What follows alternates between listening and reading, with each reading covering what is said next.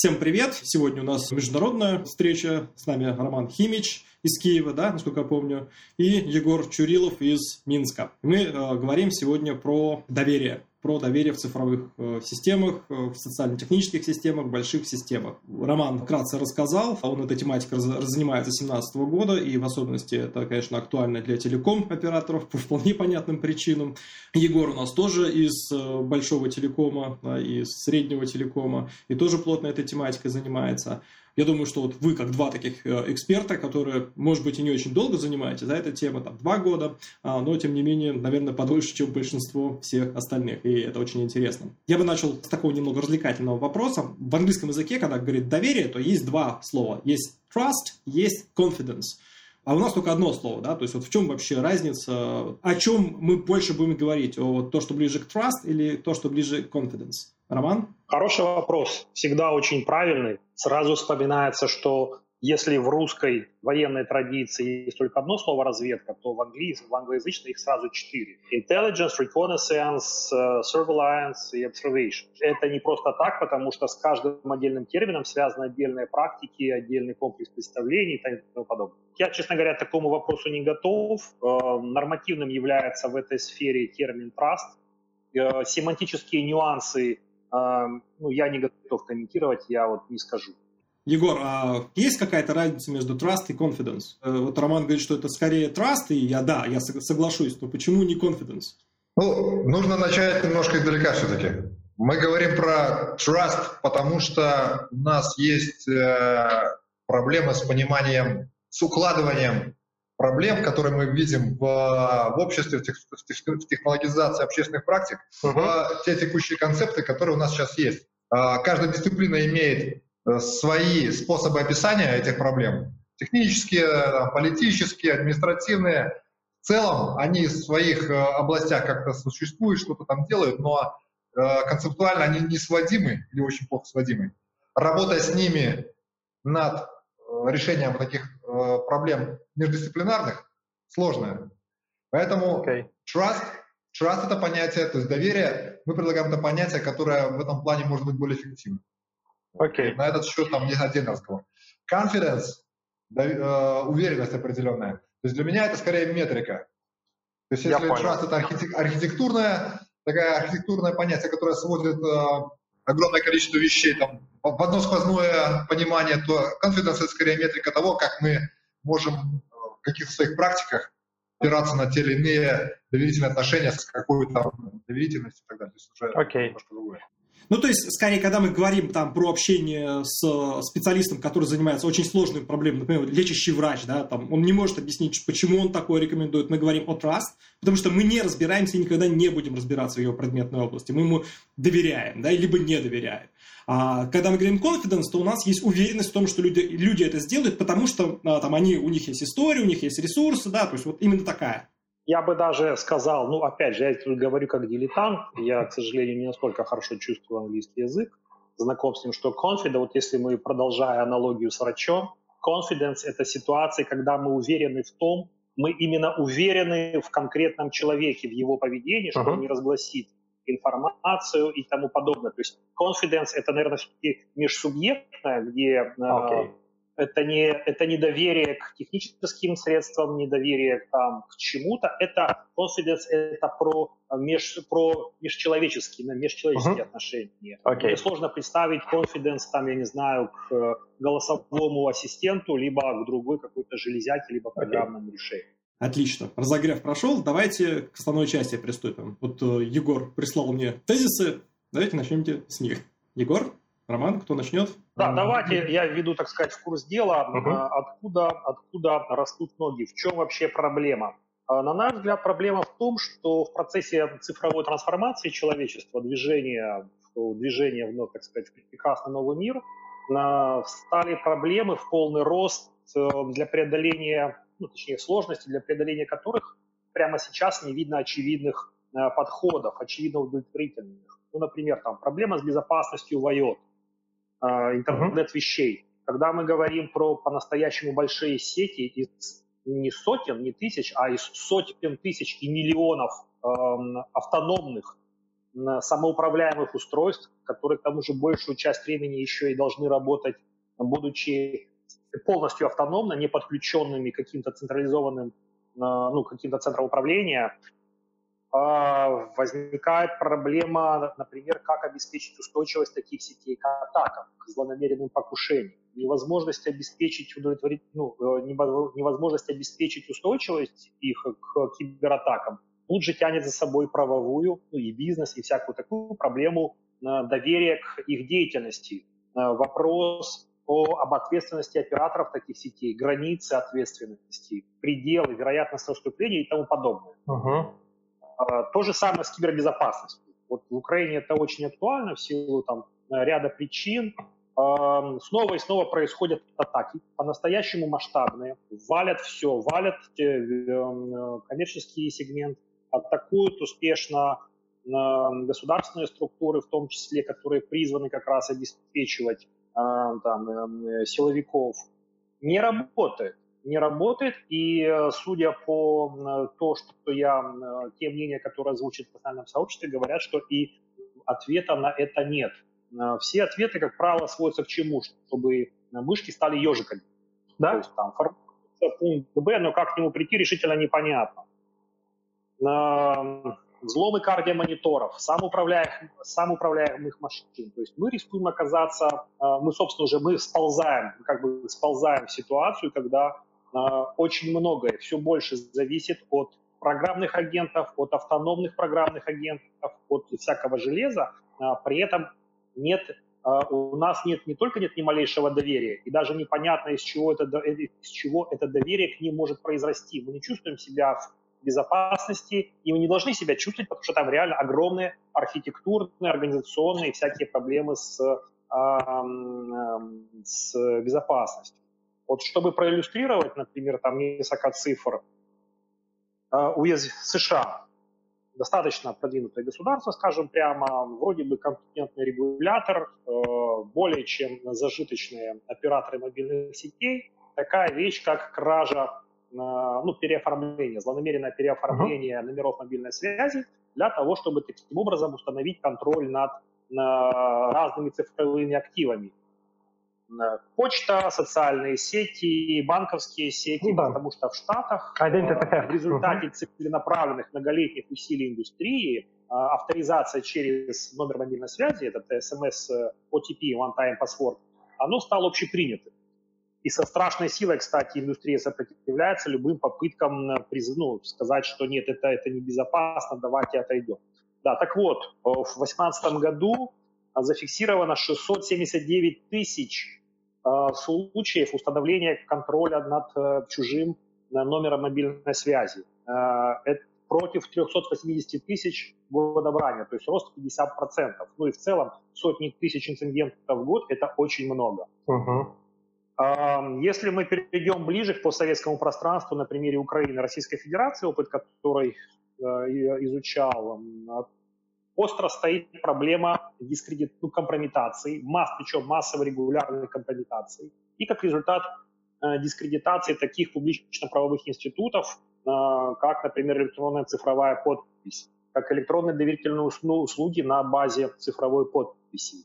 Uh-huh. В, в России в течение двух лет а, было зафиксировано, ну, выявлено порядка трех с половиной миллионов, миллионов инцидентов, когда удостоверяющие центры, чьи сотрудники, очевидно, находились в преступном сговоре с а, представителями пенсионных фондов, блокировали, а, ну, там, там было две схемы, в общем, удостоверяющие центры, то есть те самые э, конторы, которые uh-huh. государство авторизовало для выпуска ключей для физических лиц, использовали эту ситуацию, чтобы обслужить интересы противозаконных пенсионных фондов. Три с половиной миллиона инцидентов. Как бы, ну, больше не о чем говорить. То есть дискредитирована ну, да. вся эта система.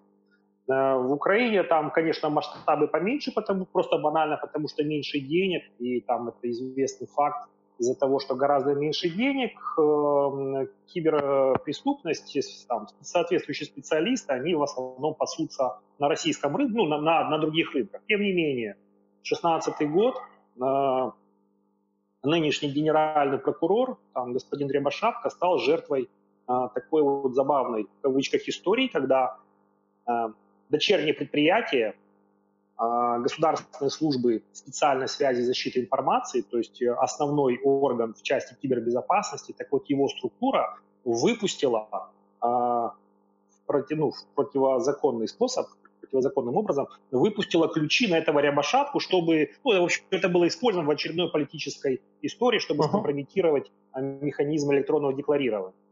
Эта история не имела никаких последствий, никто не только не был там посажен, не был даже отстранен, даже не был, собственно, расследован.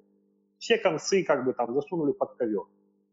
И это массовая ситуация, э, что вынуждает говорить о том, что э, та, та модель Э, ну, в общем, система доверительных услуг, система шире, инстру, цифровые инструменты поддержки доверия, они скомпрометированы, дискредитированы, и в этом виде они не могут обеспечивать процесс трансформации. Нужно предпринимать некие энергичные усилия, оперативные, чтобы вот этот навес токсичных бизнес-практик и там всяких практик Э, он не рос, потому что мы сталкиваемся с ситуацией, когда появление цифровых инструментов не только не устранило существующие риски, но и добавило новые. Это Возникла возможность автоматизации фрода, возникла возможность его неограниченного масштабирования, резко упал, резко снизился организационный, финансовый порог вхождения в этот преступный бизнес ну, как бы, и вот э, и наши с Егором э, экзорсисы, вот эти наши студии направлены на поиски путей выхода из этой ситуации. Окей, отлично. Введение, тогда вот вкратце, да, за одну-две минуты, что, какие конкретно шаги вы предлагаете? Раз, два, три? Ну, у нас на самом деле не один, два, три, у нас тут целых 12 шагов мы набросали. Ну, а как сгруппировать их? С чего нужно начать? Необходимо признать наличие кризиса. Это вот, кстати, момент, который только-только рождается. Нет, нужно, мы считаем, нужно в полный, нужно во весь голос сказать, что имеет, что мы зашли в тупик. Индустрия зашла в тупик, так жить не можно, нужно предпринимать энергичные действия. Поскольку я вот слушал свежайшее выступление на российском PKI-форуме, там, ну, и как, и как например, там на, на нашем, у нас тоже в Киеве недавно прошел, по-прежнему э, такие довольно округлые формулировки. Uh-huh. Да, там во многом доверие утеряно, там кредит доверия мы в значительной степени исчерпали. Это не то. Нужно сказать, что мы зашли в тупик, мы уперлись лбом в стену. А, имеет место кризис. А, потом, значит, да, ну, то есть назвать это, назвать это, назвать своим именем, это, да. языком. Второе, второе, значит, э, и это уже мы, мы, мы переходим к ключевым вещам. Uh-huh необходимо переописать. Мы, вот мы убедились, что э, та антология, на которую полагаются, по сути, разработчики пользователи, которая положена uh-huh. в основу существующей системы, она несовершенна, ее нужно усиливать, необходимо умощнять. Э, поэтому, например, э, мы носимся с э, концептом доверия, потому что полагаем его более эффективным, более мощным аналитическим инструментом, более мощным эпистемологическим инструментом по сравнению, например, там, с концептами рисков или uh-huh. по концептами безопасности. Мы это отдельно можно аргументировать. Архитектуру инструментов поддержки доверия, ее нужно однозначно менять.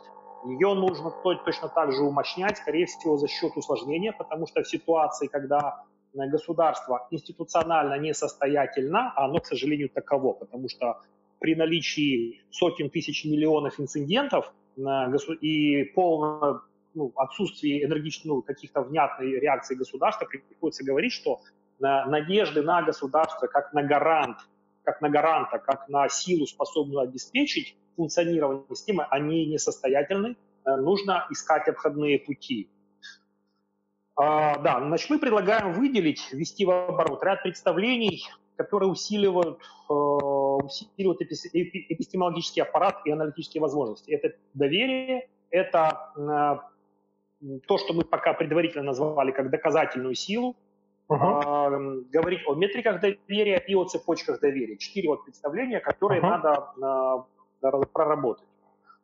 Принять в качестве нормативной все-таки э, не просто агентскую схему, а вот прямо сейчас на этапе э, исходить из того, что э, инструменты поддержки доверия должны поддерживать агентов любой природы, не только человеков, но и программных агентов, аппаратных, более того, в первую очередь их, потому что тот же IOT это в ближайшем будущем миллионы, миллионы сущностей, каждую из которых э, нужно удостоверить.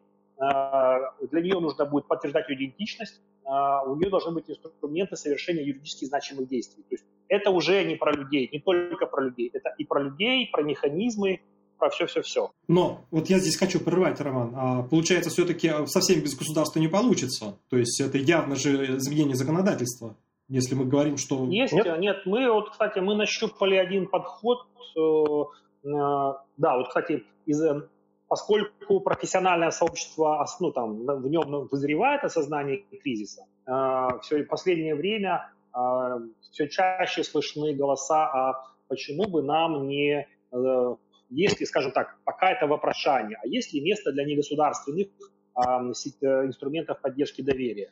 Ну, наш анализ показывает, да, оно место есть. Более того, в некоторых случаях прямо сейчас не нужно ничего, существующие нормативные базы абсолютно достаточно, а, чтобы создавать негосударственные э, инструменты поддержки доверия ну, цифровые. Если надо, я могу там прямо сейчас подробнее становиться, если нет... Ну, это можно будет позже рассказать. Окей, так, дальше. Да, переописать сложившиеся практики, исходя из уточненной э, картины мира. Ну вот, например, один из самых ярких примеров. То, что принято называть электронной цифровой подписью, это ведь, э, ну, и люди предполагают, что это что-то вроде аналога собственноручной подписи. Но у нас есть принципиальная разница. Э, моя э, собственноручная подпись, она не, она не, она не отчуждаема, она не неотделима от меня. Только нужен именно я, чтобы вот соответствующей моторикой сделать соответствующую корлючку. Неотчуждаемость. В случае электронной цифровой подписи это мы имеем обратную противоположную ситуацию. Это принципиально отчуждаемый инструмент, э, что влечет за собой целую кучу головников, относительно которых, например, ну я точно знаю в Украине, скорее всего в России нет внятных ответов. Ну, например, что мне делать, если я внезапно не нахожу на своем месте э, ключ СЦП? Его, это уже произошла компрометация или мне нужно порыться? Если через там сутки он внезапно появляется. То есть что делать в таких вот пограничных ситуациях? Потому что в это время кто-то может взять, воспользоваться. Поскольку от меня не было заявления о компрометации, э, суд, ну, суд должен, uh-huh. хотя, как показывает практика, бывает всякое, принять это как, э, как мое легитимное, ну, как легитимное проявление моей воли. Да, так вот, то, что принято называть АЦП, это с функциональной точки зрения скорее аналог генеральной доверенности на предъявителя, да. что тянет за собой целую кучу организационных, правовых угу. и прочих следствий. А полноценной ЭЦП я бы назвал на сегодняшний день скорее имплант. То есть вот, угу. вот я пришел к тому, что, наверное, да, без имплантов никуда, потому что иначе непонятно, как обеспечить неотчуждаемость. Okay. А, как ее Биометрия, конечно, хорошо, но, судя по всему, биометрия легко взламывается, потому что любой физический объект, радужка, отпечатки пальцев, его все-таки можно, во-первых, ну, его можно незаметно в том числе снять, зафиксировать, а потом воспроизвести. Uh-huh. То есть пока что криптография единственный способ. И да, э, очень важный момент. Доверительная сила. Что такое доверительная сила? Э, то есть доказательная сила. Доказательная сила, условное наименование, там, в силу некоторых причин, это концепт, это понятие, которое мы предлагаем ввести с целью зафиксировать очень важный момент. Для uh-huh. пользователя доверительных услуг а, они, это такие эти услуги, эти инструменты, точнее, поддержки доверия, это в первую очередь способ минимизации рисков, uh-huh. уменьшения неопределенности. В первую очередь, в первую голову, как сказал бы Ильич, в ситуациях оспаривания когда соглашение не выполнено, когда контрагент не выполнил взятое обязательство, возникает спорная ситуация, и мы все встречаемся, например, в суде, в третейском суде, в арбитраже uh-huh. или там нас, неважно, э, и предъявляем, так сказать, свои позиции. И вот здесь э, фундаментальный для потребителя вопрос, а цифровые средства поддержки доверия по сравнению с обычными, они гарантируют что? Это будет быстрее, это будет дешевле, это будет надежнее. И вот как показывает суди, фактическая практика последних лет, никакого ответа на этот вопрос нет. Мы, нет, э, мы не, я не знаю, моя цифровая подпись в случае разбирательства в суде, она будет принята, либо будет отвергнута по каким-то ничтожным, с моей точки зрения, основаниям, потому что и это тоже уже есть. Поэтому мы предлагаем выделить доказательную силу как uh-huh. значимый атрибут, который требует прояснение для каждого инструмента, для того, чтобы потребители да, на уже существующем огромном рынке средств безопасности, управления рисками, доверительных услуг могли делать осознанный выбор, а им нужно предъявить э, базовую характеристику, эм, доказательную силу того или иного инструмента. Угу. Этим, этим нужно заниматься. Окей, спасибо. А, теперь вопрос к Егору. То, что вы предлагаете, это очень большое изменение для людей. И, ну, насколько я знаю безопасников, это же люди такие очень ригидные, с очень такой картиной мира, которые до сих пор, там, 95% из них живут в там, антологии, заложенной в 70-х годах, что вот есть конфиденциальность, доступность, целостность, да, CIA, КДЦ по-русски, и вот ничего больше не надо, и все укладывается вот в эту простую формулу. Что вы планируете сделать? Вот ты делал много проектов по оргизменениям, как это конкретно будет решаться? А здесь э, речь-то не про безопасников э, в первую очередь. Как я и говорил, основная проблема в том, что у нас э, вся совокупность вот, тот кризис, о котором Арман говорил, да, он охватывает огромное количество областей. И решать уже, вот, решать эти проблемы э, на техническом уровне, на административном, по, по, в разорванном состоянии невозможно попытки это сделать приведут к, ну, к очередным проблемам только другого плана. То есть, да, можно там, увеличить длину ключа на ЦП, но это ну, принципиально ничего не решит.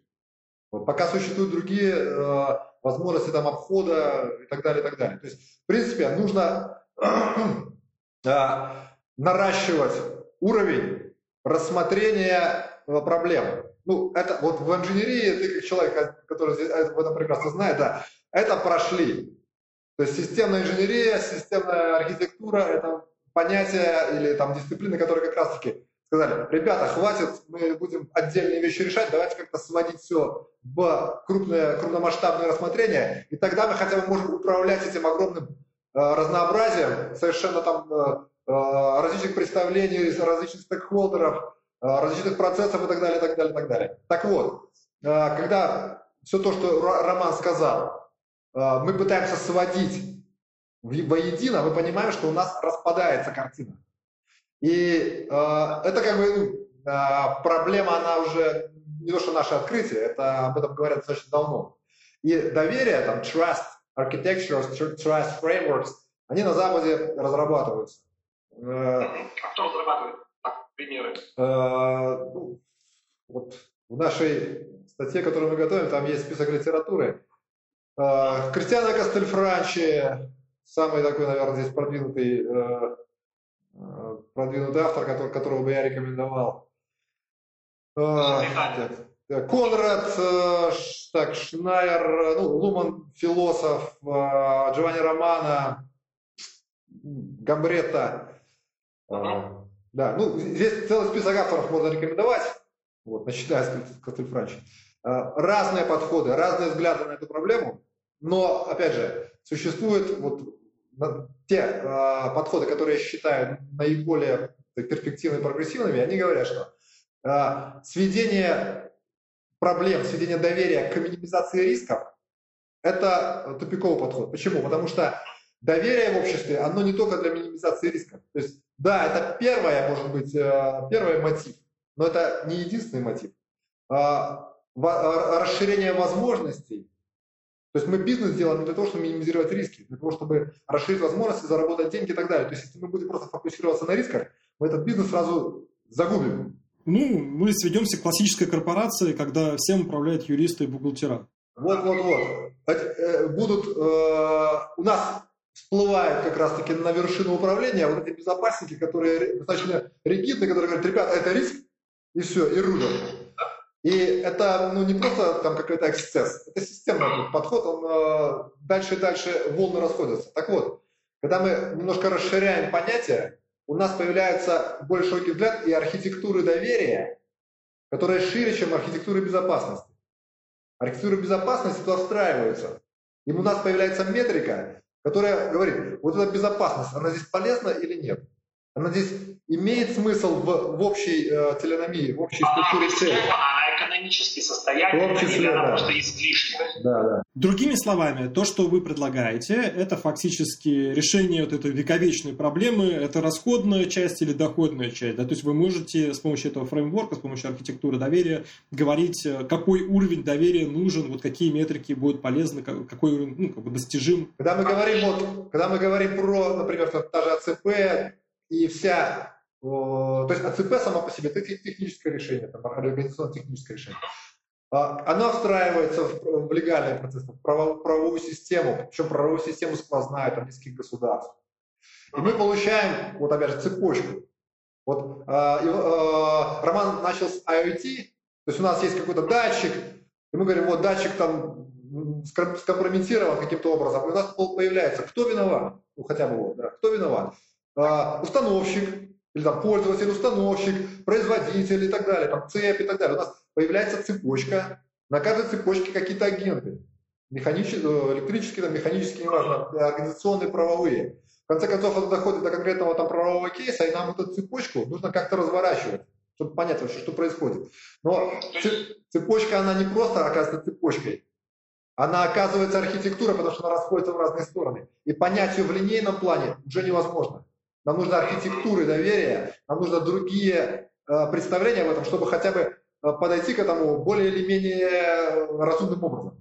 Иначе мы просто Чтобы потеряем. схематизировать банально, адекватно схематизировать можно будет. Да, да, да. Ну, то есть, другими словами, вы применили фактически такой системный инженерный ход, когда там нужно было определить, где возник дефект, да, с этим, э, с, как, ну, с каким-нибудь там прибором, там, изделием, да, и да, там для этого есть система управления конфигурацией, система управления прослеживаемостью, да, и, соответственно, все вокруг управления жизненным циклом строится на этом. Но вы здесь применили его к, ну, к такой очень абстрактной вещи, как доверие, да? Да, она именно нужна такая абстрактная, чтобы схватить огромное количество конкретных вещей. Ладно, давайте теперь... Стоит, под... наверное, уточнить, в чем, в чем, в частности, разница между представлением о риске и представлением о доверии. Э, риск – это семантика риска, это про возможность наступления неблагоприятного исхода, угу. это о плохом. А доверие – это о возможности, э, о возможности привлекательной для агента, о чем-то интересном я доверяю, и стало быть, возникает возможность для взаимодействия с контрагентом. Без доверия невозможно никакое сколь-нибудь сложное взаимодействие, угу. поэтому э, мера доверия – это мера возможностей, которые возникают э, ну, да. Э, в, в, неко, в некой среде. Там.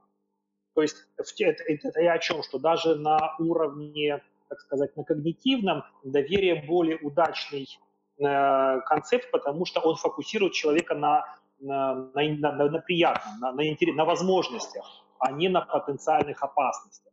Э, можно, конечно, можно сказать, что э, риск и э, доверие теоретически комплементарны, но в силу несовершенства, так сказать, наших мокрых сетей, все равно между риском и доверием там большая серая зона, где может быть, так сказать, всякое. Могут быть соглавцы, а может быть, наоборот, там золотое ну, руно скачет. Поэтому да. лучше мы считаем смотреть на происходящее с, через вот, как место рассмотрения выбрать доверие. Ну, это правильно. Даже с точки зрения нейрофизиологии совершенно разные гормоны работают. И, соответственно, совершенно разные контуры принятия решений. Окей, теперь в детали.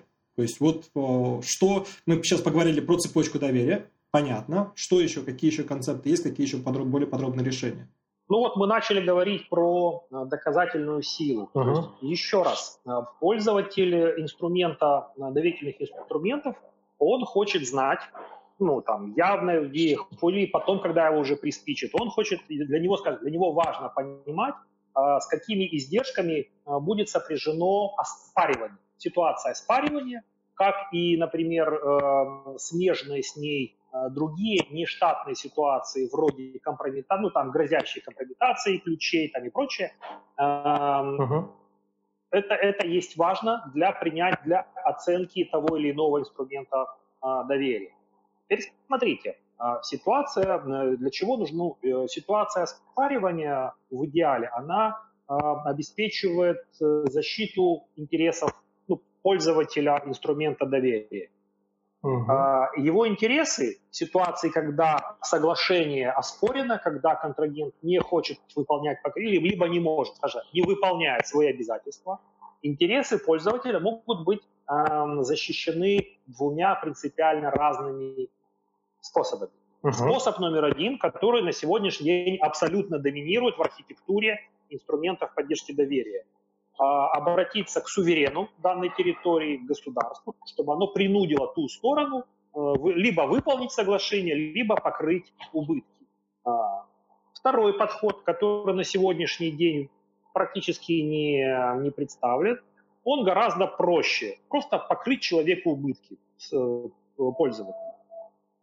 При этом второй, э, под, ну, при этом я хочу сказать, что с рациональной, с рациональной точки зрения для пользователя не важно, наказан, не наказан. Для него важно что? Получит он э, uh-huh. либо компенсацию или нет. Так. Теперь смотрите, если мы идем по второму пути, про экономическому, uh-huh. нам вообще функция принуждения, правоприменения не нужна. Если у нас есть а. достаточное покрытие, и б. Э, адекватные процедуры, ну, то есть не так, как КАСКО в Украине или в России. Ну, вообще страховые как таковые, да? Да, если пользователь может рассчитывать на достаточно по, достаточное по размеру и э, достаточно комфортное покрытие своих, поддержку ситуации спаривания, угу. второй путь для него абсолютно, ну, как бы я, да. его вполне устраивает. Из этого есть важный вывод. Для негосударственных инструментов поддержки доверия не просто есть место, вообще ничто не мешает делать это прямо сейчас потому что э, вся правовая на сегодня, ну, в Украине точно, я думаю, в России ничем особо не отличается. Угу. Всякая, э, всякая малая весь, э, и жучок, и паучок, и медведица могут учредить свой э, значит, центр э, заверения и в рамках обычно там предоставлять такого рода услуги. Ясно. Ну, убедительно. Да. Пока, пока убедительно. Да, ну это просто, например, эм, когда мы говорим о э, перспективах Mobile ID и там, тому подобных затей, движущей силой которых являются операторы, ну, там, не, не государственные конторы, э, то вот наше мнение, что такие перспективы действительно есть, просто они связаны с чем?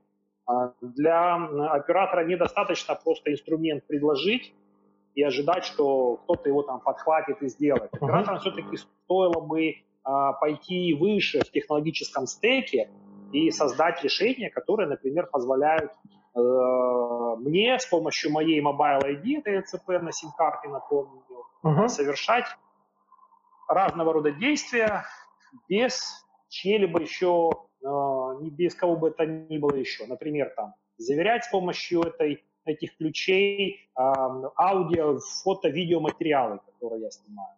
Это ведь тоже, например, ну, может, это же тоже, я напомню, что по Гражданскому кодексу, в принципе, юридическую силу имеет даже устная договоренность, если да. есть э, свидетель. Мы, если что, угу. ситуация оспаривания, главное, чтобы свидетель подтвердил. Еще больше, так сказать, еще более значим является там, собственноручная расписка.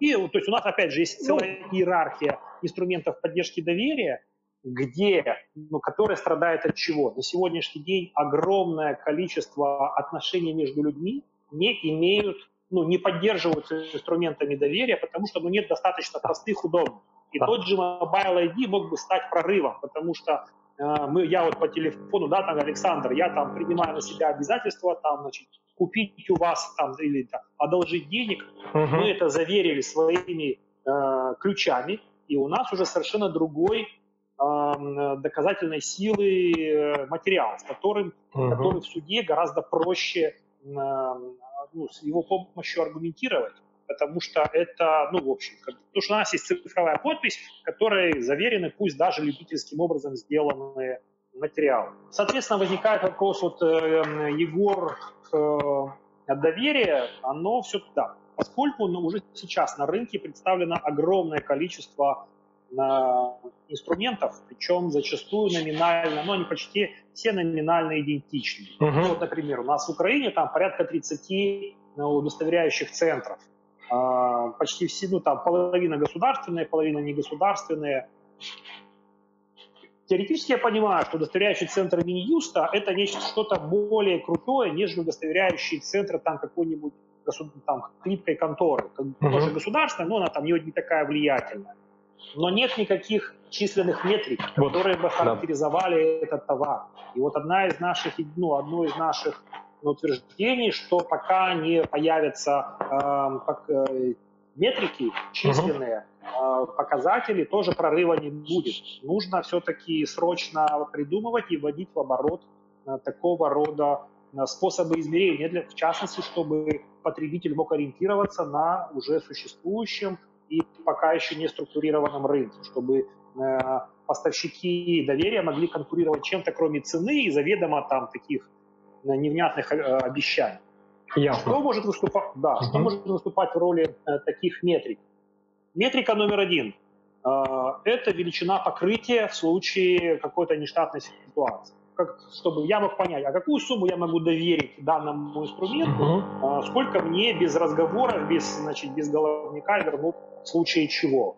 Это первое. Второе – когда я размышляю над тем, каким образом может быть хотя бы теоретически преодолен э, кризис в части кибербезопасности, когда у нас, с одной стороны, есть огромное количество инструментов, куча специалистов. Ну вот, чтобы вы понимали, да, у нас, например, обсуждается вопрос, э, в Украине сейчас вводится в оборот пластиковая карточка вместо паспорта, uh-huh. карта. И вот э, людей обуревает идея туда еще ключи uh-huh. добавить, чтобы было как бы круто случайно. Но я, к сожалению, тут не компетентен, но люди, вот, подвязающиеся на ниве безопасности, они выдвигают целую кучу возражений против конкретной реализации. И вот, вот теперь получится, смотрите, я вроде бы человек не глупый, там, ну, там, немножко uh-huh. на, на, начитан, наслышан. Две группы граждан, которые, что, которые ведут диалог ну, по важному вопросу, потому что uh-huh. если в оборот будет пущено там 20 миллионов э, карт легко уязвимых, ну, это, это потянет за собой целую кучу последствий.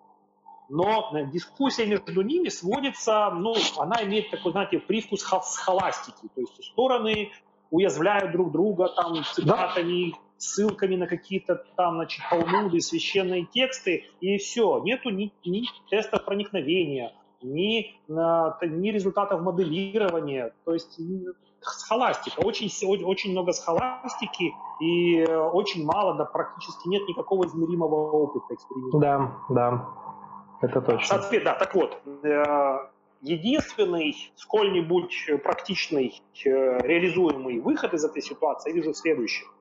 Всякий, кто предлагает на рынке свое решение, то ли в области безопасности, ну, кибербезопасности, то ли Э, в части под либо инструмента доверия, он должен э, участвовать в некой там общенациональной либо частной этой баунти программе, предлагая всякому, кто э, сможет его взломать, достаточно большой приз.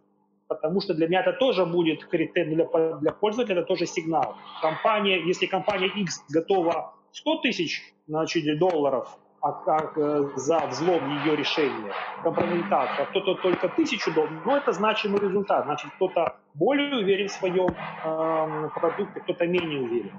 Ну, это вот как бы из того, uh-huh. что, то, что я могу. Да, здесь я, я как раз-таки тоже спроецировал эти финансовые обязательства, о которых э, Роман сейчас рассказал, страхование, на, опять же, на распределенную, на сеть, э, сеть, не то, что даже агентов, там, устройств или организаций, на сеть ситуаций. То есть, когда мы имеем э, такую цепочку, достаточно глубокую цепочку доверия, у нас каждый из сегментов, каждый там, из нот в это доверие, она под разным, э, под разным риском находится, в разной, может, даже юрисдикции, и так, так или иначе нужно обеспечивать сквозную, сквозное доверие. Для клиентов э, это э, решение как бы, оно может разделяться на сегменты. Так вот, э, вот это вот э, финансовое обеспечение оно должно по определенным правилам, по определенным моделям распределяться на некоторую глубину, на, не, на несколько на какой-то горизонт. В этих, то есть, если сюда входит какой-то поставщик доверия, например, организация, которая говорит, я поставляю там безопасные маршрутизаторы.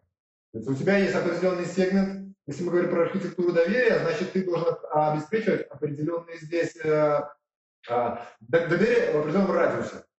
Я нужно не просто вот, я говорю, у меня есть там этот и компрометация, хорошо. У тебя есть еще, про, э, еще ряд ситуаций, кроме просто взлома, где ты должен каким-то образом э, покрывать издержки. Понятно, что одна, одна, э, одна там, организация, производитель оборудования, она не может знать обо всех ситуациях. Именно поэтому нужно некоторая более высокая, более высокая и уровень рассмотрения, и организационная структура, которая будет управлять доверительными сетями. Какая эта структура будет, это еще пока открытый вопрос, но без нее мы не сможем, мы не сможем управлять возможностями. Государство пока, как вот Роман сказал, оно не тянет. Даже если бы каким-то чудесным образом мы очень сильно стали доверять государству и там э, компетенциям, то оно просто сейчас организационно не способно это сделать. Вот. И здесь нужно пока расти снизу, да. Расти снизу, и других вариантов пока нет. Ну, на самом деле, да.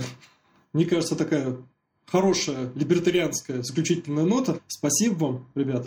Было очень интересно. И когда у вас статья выходит? Одновременно выпустим. Да. Ну ладно. Все. Всем спасибо. Хорошего дня.